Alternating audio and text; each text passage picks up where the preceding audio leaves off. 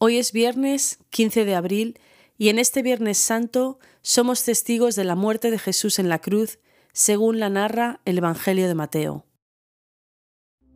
Ahora, al iniciar mi tiempo de oración, hago una pausa para estar quieta, para respirar lentamente, para recentrar mis sentidos que se encuentran dispersos delante de la presencia de Dios.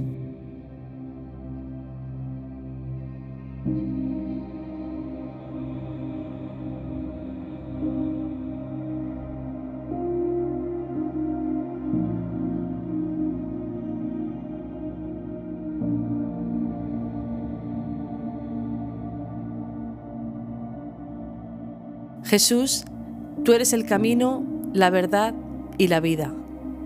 A través de esta época de cuaresma, mientras medito en tu santa pasión, que mi amor sea revivado para que pueda vivir sacrificada y enteramente para ti. Hoy escojo regocijarme en el poder de Dios, uniéndome a la alabanza ancestral de todo el pueblo de Dios en las palabras del Salmo 22 todos los que buscan al Señor le alabarán. Se alegrará el corazón con gozo eterno. Toda la tierra reconocerá al Señor y regresará a Él.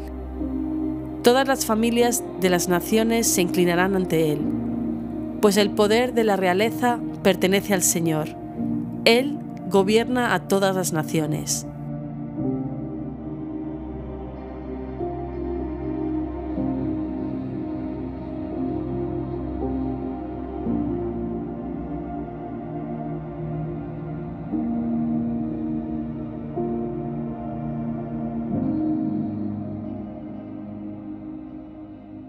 Es el final, o quizá es el principio.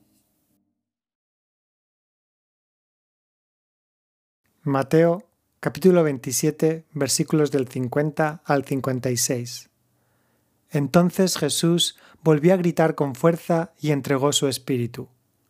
En ese momento, la cortina del santuario del templo se rasgó en dos, de arriba abajo. La tierra tembló y se partieron las rocas se abrieron los sepulcros y muchos santos que habían muerto resucitaron. Salieron de los sepulcros y después de la resurrección de Jesús entraron en la ciudad santa y se aparecieron a muchos. Cuando el centurión y los que con él estaban custodiando a Jesús vieron el terremoto y todo lo que había sucedido, quedaron aterrados y exclamaron, Verdaderamente, este era el Hijo de Dios. Estaban allí mirando de lejos muchas mujeres que habían seguido a Jesús desde Galilea para servirle. Entre ellas se encontraban María Magdalena, María la madre de Jacobo y de José, y la madre de los hijos de Zebedeo. La muerte de Jesús es un momento cataclísmico. Las cortinas se rasgan, la tierra tiembla y las tumbas se rompen. En el Evangelio de Lucas se dice que las tinieblas invadieron toda la tierra. El mundo entero se desmorona. O quizá se está recomponiendo. Dios, te entrego los momentos de mi vida que han sido como momentos cataclísmicos, cuando todo está oscuro y parece como si mi mundo se desmoronara. Muéstrame dónde estabas o estás en medio de todo, haciendo nuevas todas las cosas.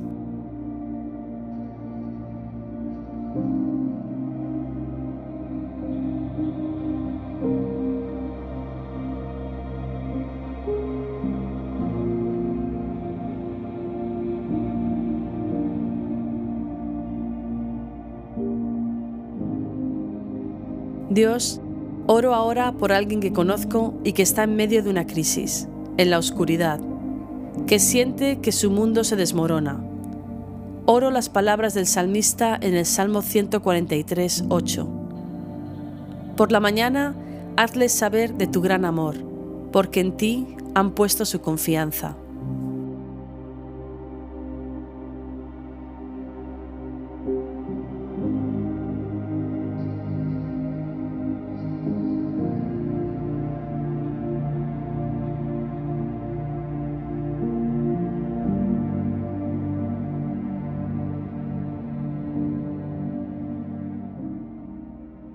Al volver al pasaje, abro mis oídos para escuchar tu palabra y mi corazón para rendirme a tu voluntad una vez más. Entonces Jesús volvió a gritar con fuerza y entregó su espíritu. En ese momento, la cortina del santuario del templo se rasgó en dos, de arriba abajo. La tierra tembló y se partieron las rocas. Se abrieron los sepulcros y muchos santos que habían muerto resucitaron. Salieron de los sepulcros y después de la resurrección de Jesús entraron en la ciudad santa y se aparecieron a muchos. Cuando el centurión y los que con él estaban custodiando a Jesús vieron el terremoto y todo lo que había sucedido, quedaron aterrados y exclamaron, Verdaderamente, este era el Hijo de Dios.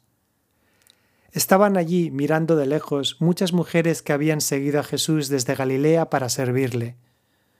Entre ellas se encontraban María Magdalena, María la madre de Jacobo y de José, y la madre de los hijos de Zebedeo.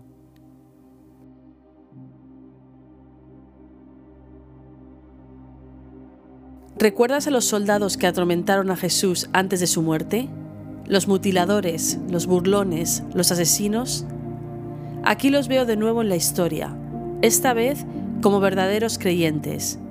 Una prueba de que cualquiera, absolutamente cualquiera, puede arrepentirse y ser restaurado.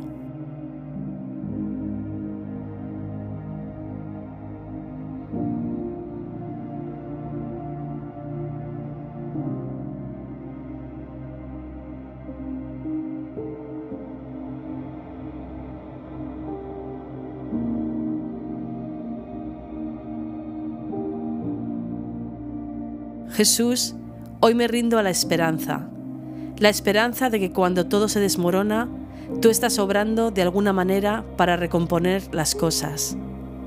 Espero que nadie esté demasiado lejos para recibir un cambio de corazón y de perspectiva. Dios de toda esperanza, lléname de alegría y paz mientras pongo mi confianza en ti, para que pueda rebosar de esperanza por el poder del Espíritu Santo.